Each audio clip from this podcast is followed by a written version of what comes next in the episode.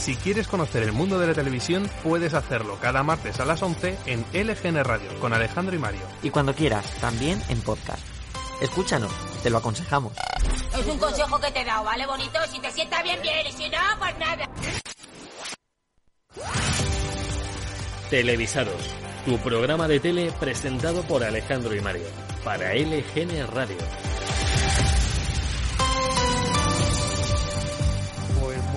Días, un lunes más desde Televisados. Como en la 92.2 y la 99.3 FM volvemos con otra media hora con todas las cosas que querías oír sobre la televisión y las que no también. Bueno, hoy traemos muchas cosas. No sé si en 30 minutos nos va a dar tiempo a hablar de todo, pero bueno, traemos las, elecci- las elecciones estadounidenses, los estrenos de La Casa Fuerte y Mask Singer, RuPaul en la BBC y el 15 aniversario de 4, que fue el pasado sábado. Propongo algo para que nos dé tiempo a todo. Cada uno habla de su cosa, pero a la vez los dos así podemos meter el doble de temas en el mismo tiempo. Total, se nos va a entender igual. Bueno, vamos a darle una vueltecita a esta idea, ¿vale? En fin, de momento recordamos que somos gente moderna y tenemos redes sociales. Os animamos a seguirnos en Instagram, arroba radiotelevisadoslgn. Es muy triste pedir, pero bueno, es más triste comprar seguidores y los influencers lo hacen. Efectivamente. Por cierto, ¿te has dado cuenta de que es el primer programa que hacemos desde la noche de Halloween? Mm, ¿Verdad? Creo que este año el disfraz estrella ha sido el pijama, porque poca fiesta ha podido haber. Bueno, sofá, manta, peli, copa, atajarse en casa. Bueno, ¿Tú qué hiciste? ce- ce- yo cena especial. Preparé una comida de miedo terrorífica, quesadilla, en honor a quesadilla antes de Navidad. Bueno, Maluchas. eh, vale. Primer chiste del programa en aparecer. El último oyente que teníamos creo que se acaba de marchar. Oye, yo aprendí de los mejores, Arguiñano, Arturo Valls. Dos grandes. En fin, empezamos el programa con una de las noches más intensas del año en televisión. Con permiso de los polígrafos de Conchita, Sálvame Deluxe. Hombre, Hablamos de las elecciones estadounidenses, el pulso entre Donald Trump y Joe Biden, del que salió Biden como presidente de Estados Unidos. la gran fiesta de, de la democracia a la que aquí estuvimos invitados a través de, de los especiales de las grandes cadenas generalistas como la 1 de Televisión Española, Antena 3 y la Sexta en la noche del 3 al 4 de noviembre. Vamos primero a comparar las audiencias de los tres especiales de esta noche. Recordamos, son datos de la franja del late night, del late night la última del día. Televisión Española fue la primera opción con un 12,5%, seguido con la sexta con un 7,4%, que por cierto tenía los espectadores inversos debido al arrastre de Masterchef. Televisión Española sacó menos espectadores que la sexta, pero el share se invierte. Bueno, eso son cosas de audiencias que ya hablaremos más adelante. Y Antena 3 con un 7,2%. Vamos a destacar el dato de la sexta porque al día siguiente, el día 4, en la franja de 12 a 14 de la tarde, el especial de Rojo Vivo consiguió un 18,9%, la mejor cuota del año para el programa de Antonio García Ferreras. Bueno, precisamente, ya que has mencionado a Ferreras, eh, aunque las elecciones las ganara Biden, el presentador de Al Rojo Vivo fue nuestro vencedor de la noche. Con un programa en directo que empezó a las once y media de la noche y acabó a las dos y media del mediodía siguiente. Nada menos que 15 horas de programa Ese en directo. señor vive Una ahí. burrada. Literal. Posiblemente el programa más largo en directo que se haya hecho en televisión en pues España. Es que sería ser, interesante ¿eh? de buscarlo. Yo creo que sí. No lo sé. En fin, un programa que fue motivo de chascarrillos en Twitter donde algunos usuarios se preguntaban si Ferreras no necesitaba dormir o si le habían sondado para no tener que ir al baño. Seguro. Una vez más, admirable el trabajazo del equipo del Rojo Vivo. Por cierto, ahí conocimos al nuevo hijo adoptivo de Ferreras y Ana Pastor, Emilio Domenech. Totalmente, vamos. eh. Yo creo que tendrán todavía más. Bueno, un programa que tenía todo lo que podíamos esperar de un especial de Al Rojo Vivo. Tertulianos, ronda de directos desde, desde diversos puntos de Estados Unidos, predicciones que yo las querría Rappel y una puesta en escena muy especial con banderas estadounidenses en la redacción, rótulos y efectos muy americanos en pantalla y una impresionante realidad virtual que llegó a meter el despacho Val de la Casa Blanca en el plató de Al Rojo Vivo. Y lo mejor, nuestro elemento favorito, la cabecera del programa. Atentos a la voz en off que se oye al final y que, poníamos, que podíamos oír también a la vuelta de los cortes publicitarios. Rojo Vivo, objetivo la Casa Blanca. Empezamos.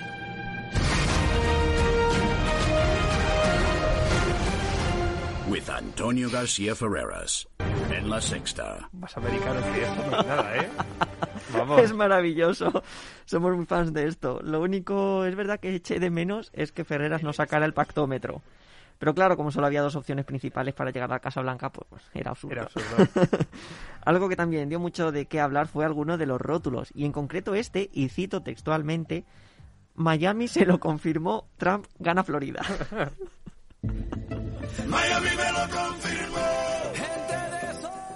Y el resto de especiales, que no, también hay que hablar de ellos, hombre.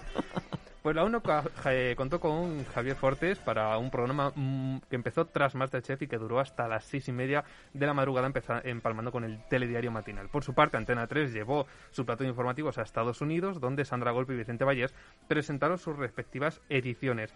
Por la noche, de 1 y 10 de la madrugada a 8 de la mañana, Lorena García se encargó de presentar el programa dedicado a las elecciones. Unas elecciones que más allá del seguimiento informativo han sido muy televisivas. Primero con uno de los candidatos independientes, el rapero Kanye West, que se presentaba, perdón, a estas elecciones, no sabemos muy bien por qué, pero lo hizo. A saber. Una cara mediática, tanto como su mujer, Kim Kardashian, que yo creo que habría sido maravilloso haber podido ver una temporada más de las Kardashian desde la Casa Blanca. Y bueno, por otro lado, o sea, maravilloso. Por otro lado, uno de los trending topics de la noche en Twitter fue The Office, la mítica serie creada por Greg Daniels que se- se desarrolla en su versión estadounidense en la ciudad de Scranton, en Pensilvania, ciudad además en la que se crió Joe Biden. Hablando de otros candidatos, durante estos días hemos oído hablar en televisión también de misteriosos personajes que al parecer se presentaron a las elecciones, como Trump, Trump, Joe Biden, Joe Trump y más. y más. Bueno, hablando de nombres, puede que no conozca su nombre, pero nunca olvidará su historia. Así anuncia HBO Max la llegada de Veneno a su catálogo. Seguimos en América para contaros que HBO Max ha comprado la serie de A3 Player sobre Cristina Ortiz, la Veneno, para emitirla en Estados Unidos y Latinoamérica. Que por cierto ponían serie original. Pero no, ya. esta serie creada por los Javis, de la que ya hemos hablado en este programa y que seguimos recomendando, cumplió dos predicciones que hizo la Veneno en su momento. Acertó cuando en una entrevista dijo que cuando se conociera su historia íbamos a necesitar una sábana para secarnos de lo que íbamos a llorar y también dijo que ella era conocida mundial. Bien, pues ahora lo será. Esta señora ordinaria, no tiene vergüenza. Y se Veneno. Mira, no ¿Qué me dejes. hace? No, no. Mira, ¿sabes lo que te digo, Pocahontas? Jerónimo, que te voy a decir en tu cara. Yo nunca en la vida te he visto. Yo soy conocida mundial. ¿Dónde eres conocida? Tú eres conocida desde aquí a Vamos a Vallecas. ver. bueno, HBO Max ya está promocionando la serie en redes sociales con un vídeo de unos dos minutos. Un vídeo que ya ha tenido algunas críticas en Twitter por las traducciones de algunas de las frases célebres de la veneno, que no es nada fácil traducir. Para y nada. también, pues bueno, por censurar los, los pechos de Cristina en la serie. Veneno se podrá ver en Estados Unidos y Latinoamérica a partir del próximo 19 de noviembre.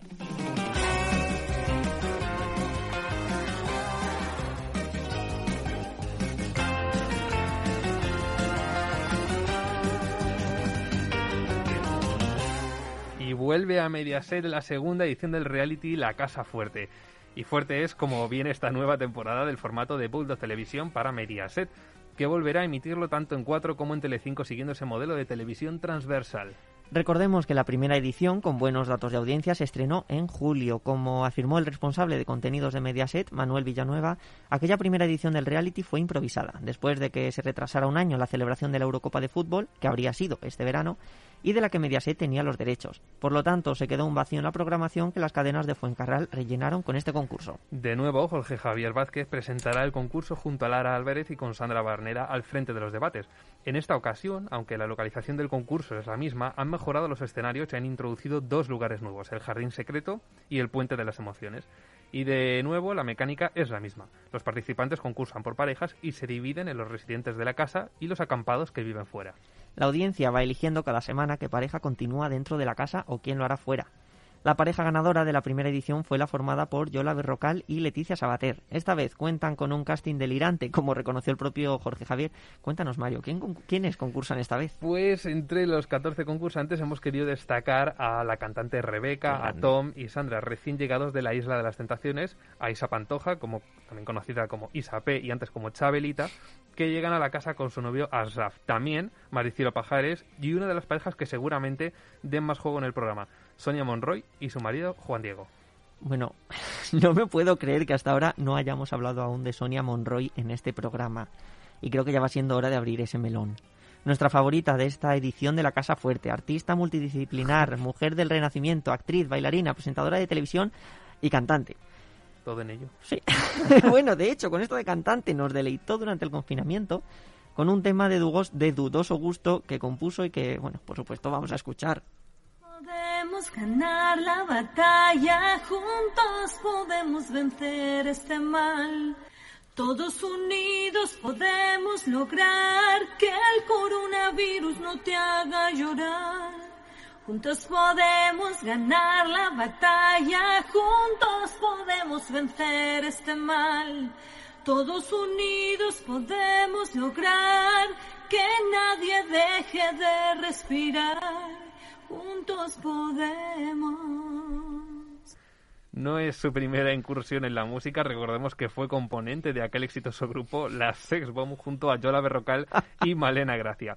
Un crossover que ya lo querrían Marvel para sus Vengadores. Sonia empezó en televisión de la mano de Pepe Navarro. En esta noche cruzamos el Mississippi, que gran programa.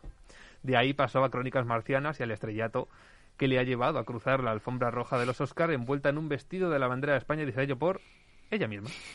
Bueno, al re- en realidad, al final resultó que no estuvo el día de la gala de los Oscars en la alfombra roja, sino que fue el día anterior, durante los preparativos, y que de hecho fue expulsada al poco tiempo. Pero bueno, esto no, no, eh, no frenó a la buena de Sonia a la hora de publicarlo en sus redes sociales como lo que es una estrella más de Hollywood. Una Llegó estrellada. a aparecer, sí, hace poco en un concurso presentado por Ellen DeGeneres y es que también ha participado en algunos cortometrajes y series en Estados Unidos.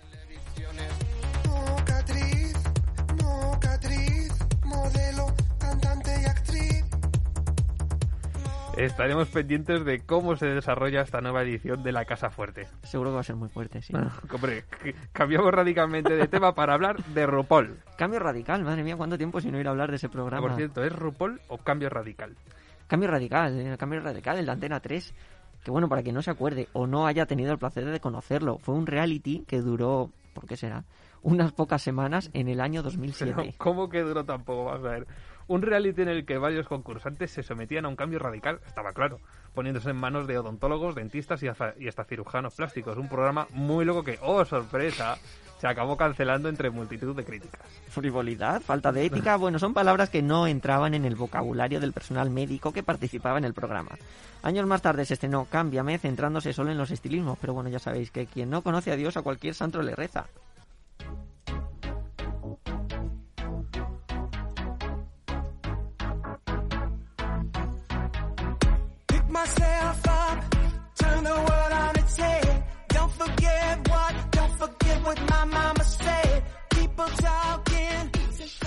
Volviendo a RuPaul, que ya hemos divagado bastante, la BBC, que no solo son las siglas de boda, bautizos, comuniones, sino la cadena pública inglesa, está preparando la segunda edición de la versión británica del famosísimo concurso de drags, en este caso RuPaul's Drag Race UK.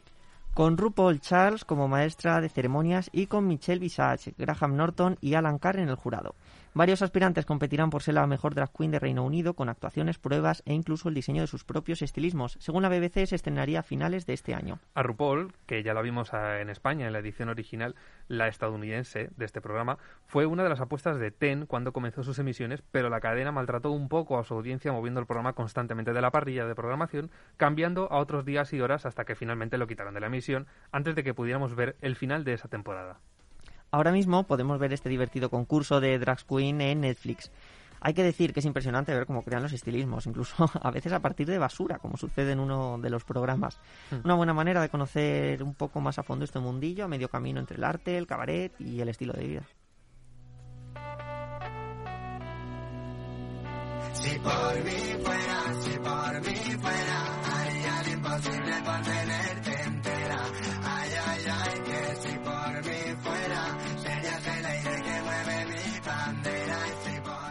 Y por fin llegó el esperado estreno de Max Singer Antena 3. Muchos Por seguramente fin. ya habrán reconocido esta canción, que fue una de las que sonó el pasado miércoles 4 de noviembre, cuando se emitía este primer- esta primera gala de 8 en total que durará esta temporada. Y llegó a lo grande, con nada menos que un 27,2% de audiencia, que para que a lo mejor no entienda es una burrada, y más de 3 millones y medio de espectadores. Una auténtica barbaridad que, además, sin contar que el Minuto de Oro llegó a un pico de 32,9 y más de 4 millones de espectadores en ese momento viendo ese programa. Hay pocas emisiones al año que hacen datos así. No es de extrañar después de toda la campaña que han hecho del programa, ya no solo en las promos de la cadena, sino en otros formatos de A3 Media como Zapeando, Aruseros o Equipo de Investigación. La respuesta de la audiencia ha sido tan buena que A3 Media confirmó un día después, el día 5 de noviembre, una segunda temporada del concurso para el año que viene. Yo lo espero con ganas. Sí. Que por cierto, sigo pensando, no tengo ni idea, que el monstruo es Fernando Tejero. Y es el único que más o menos tengo claro. Y el unicornio, Agatha Ruiz de la Prada. En este primer programa conocimos a las seis primeras máscaras concursantes: León, Unicornio, Pavo Real, Monstruo, Catrina y Girasol. La primera eliminada de la temporada fue Georgina, que se escondía bajo la máscara del león. Estamos escuchando la canción de que Georgina cantó en el programa, Si por mí fuera, de Brett. No confundir con Peret, el de la rumba. Toda una sorpresa, ya que de los cuatro miembros del jurado, tres pensaban que el león sería Cristina Pedroche y bastante más gente al parecer. Y al día siguiente, en Zapeando, Cristina Pedroche contó que le estaban llegando muchos mensajes de personas que pensaban que estaba participando en el concurso. De momento, esta es la única identidad que se ha desvelado. Habrá que esperar hasta el próximo miércoles para, de- para seguir descubriendo qué famosos se esconden bajo las máscaras. Es un formato que consigue captar la atención, mantiene esa tensión durante casi todo el programa. Es verdad que a veces tiene como algunos pequeños momentos de bajón, pero han sabido jugar muy bien con ellos, son bastante cortos. Hmm. Otra cosa buena del programa es que para lo que estamos acostumbrados no termina demasiado tarde, más o menos sobre las No, 12 y cuarto de yo la lo noche. agradezco, eh, que Sí. termines ahora, de verdad, se me hace mejor. Que, por cierto, yo no sé por qué no han elegido como cabecera del programa la canción de Yurena. Las máscaras. la del carnaval. Bueno, a veces se hace hasta corto el programa. Antena 3 continúa su apuesta por los programas de entretenimiento familiar. Me está la risa de ver a Alejandro. Y de momento con bastante éxito, como en el caso de Tu cara que por cierto ya están anunciando su regreso. Recordamos que la edición de este 2020 quedó suspendida el 20 de marzo por la pandemia. Así que dentro de muy poco, aunque aún no tenemos fecha, se reanudará la recta final de esta edición del concurso. Alejandro, por favor, no puedo leer así. Buenas noches y tal y cual etcétera, etcétera. Dentro de muy poco va a presenciar un acontecimiento muy especial, el nacimiento de una televisión. Bienvenido a 4, la nueva televisión generalista en abierto. Ojo, para ver 4 no tiene que sintonizar ninguna frecuencia. Aparecerá en su televisor donde esté viendo Canal Plus. Es decir, aquí no tiene que tocar nada. Una cosa muy importante, a partir de ahora, Canal Plus no tendrá emisión analógica y solo podrá verse en Digital Plus. Que lo disfrute.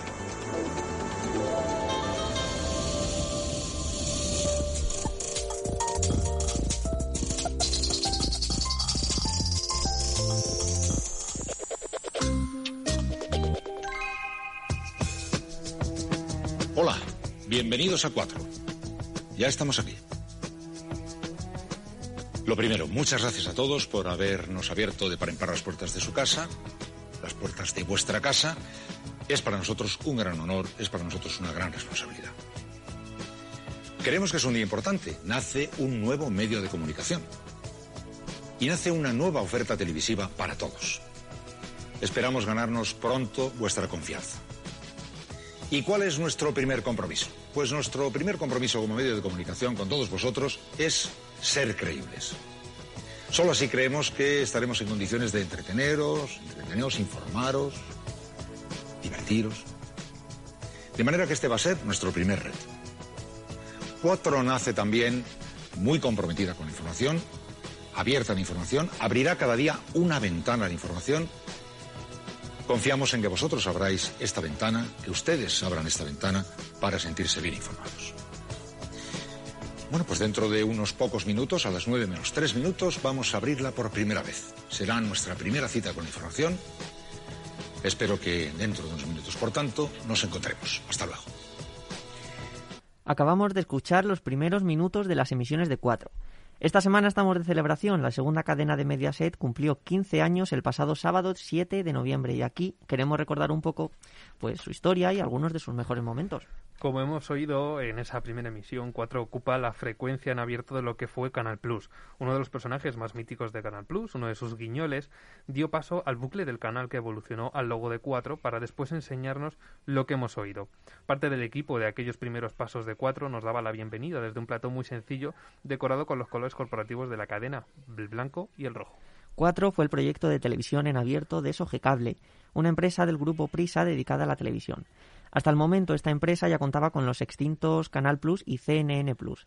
En diciembre de 2009, por diversos problemas, principalmente económicos, Prisa y Telecinco llegan a un acuerdo de fusión y desde entonces 4 pasa a formar parte del conglomerado de Mediaset España. Los procesos de fusión de 4 y Telecinco y de La Sexta y Antena 3 merecerían varios de nuestros programas. Y varias temporadas. Es que fue un todo un culebrón. De hecho, antes de anunciarse estas fusiones se hablaba de una unión de la sexta con cuatro. Es más, Iñaki Gabilondo llegó a entrar en directo desde el plató de Noticias 4 en el programa de Buena Fuente, por aquel entonces ya en la sexta.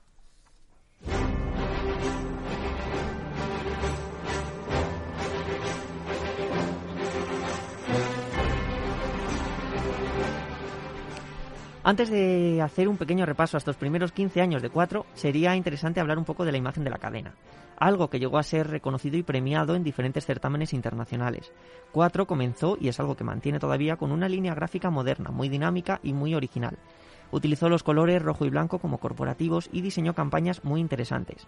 Una de las series incluso que llegó a emitir fue Perdidos y como curiosidad, la cadena original, la ABC estadounidense, se interesó y emitió las promos que había hecho el equipo de cuatro para publicitar la serie de lo buenas, por así decirlo, que les parecían estas promos.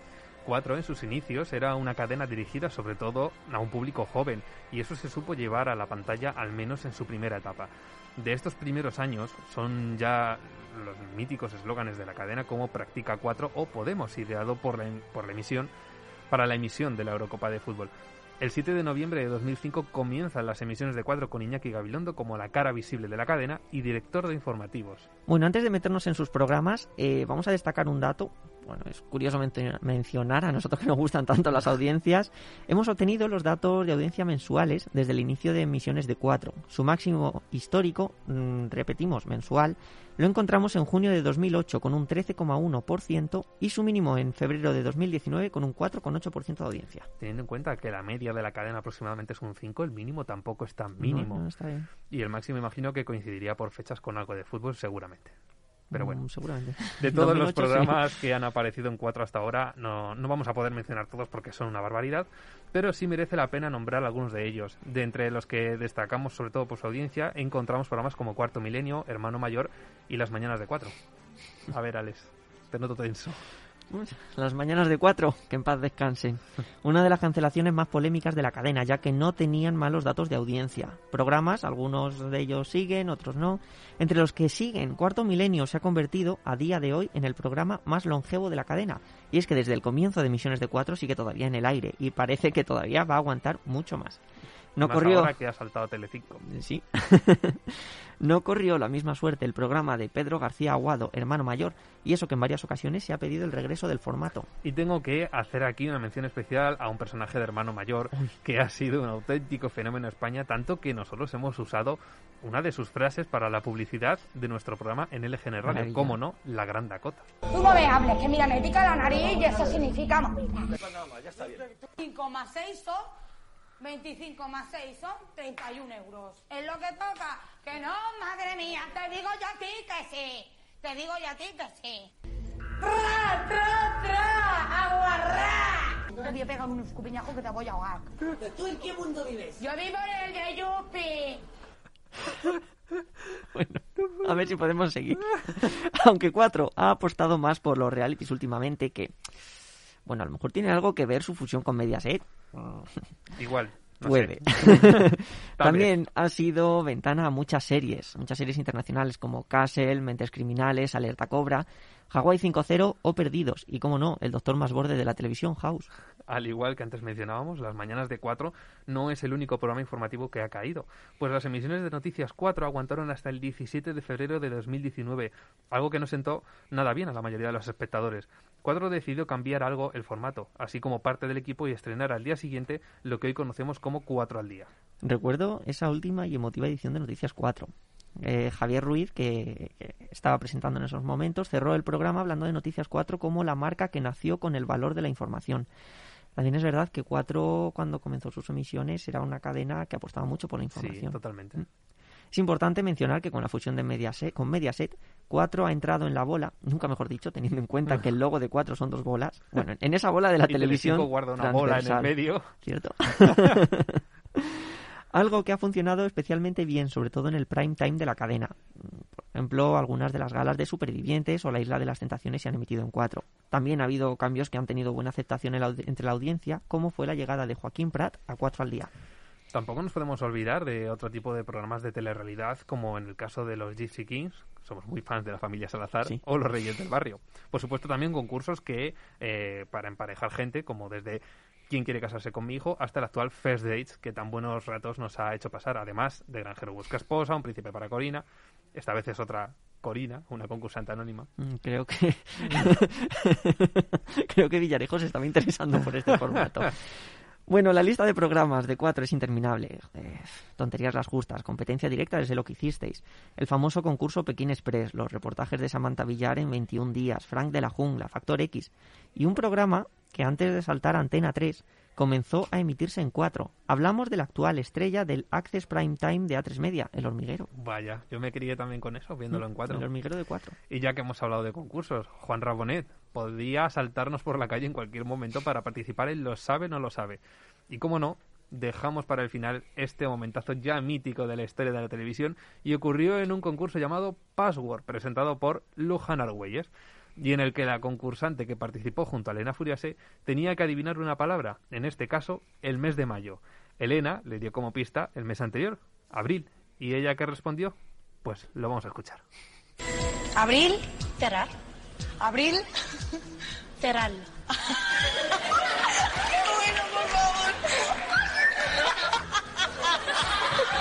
Habéis hecho muy bien. Perdón, ya está. No, no, no, súper bien. Te juro que es lo mejor que he ido en mi vida. Te lo, te lo juro. Cerrar. Abril, claro, como yo cerrar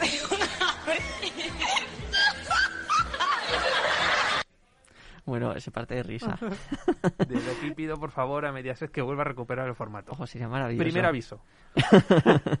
Gran momento del que nos seguiremos acordando durante mucho tiempo. Bueno, como de aquellas caras anónimas que pasaron por callejeros. Orgullosísima del baptisterio, ¿no? Oh, orgullosa. Esta es la entrada del baptisterio, que estaba todo cubierto de tierra. Y mi abuelo iba arando con los muros. Y se, y se coló con una piedra romana. Se encontró que era una, un batisterio para los cristianos romanos del siglo I después de Cristo. ¿A quién no le va a gustar un imperio romano del siglo I? Madre mía, o sea, es ¿A que quién no le gustaría? Da para... Para pa' mucho. O sea, eso En los próximos día, programas sí. hablaremos de Porque ya nos sí. hemos quedado sin tiempo, pero hay que mencionar ahí bastantes cosas. Sobre todo luego la versión de Callejero Viajero. pero bueno, hay, antes de despedir, una última hora. Hemos conocido y hoy que la que se avecina lo, estrenará, lo estrenará el próximo miércoles para competir con Max Singer. Bueno, A ver y quién gana. según se dice, todavía no se ha confirmado que sean capítulos nuevos. Buah, me creo cualquier cosa, pero bueno, espero que sí, porque si no vaya tela. Pero bueno, pues por hoy ya estaría. No nos queda más tiempo para nada, así que la semana que viene volveremos con más tele a LGN Radio. Nos escuchamos el próximo lunes. Hasta entonces, buena semana.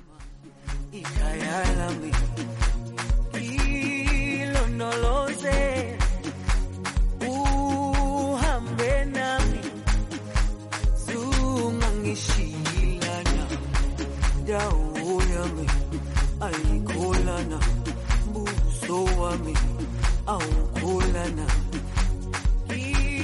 ilondoloze suhambenami dauyami alikulana buso wami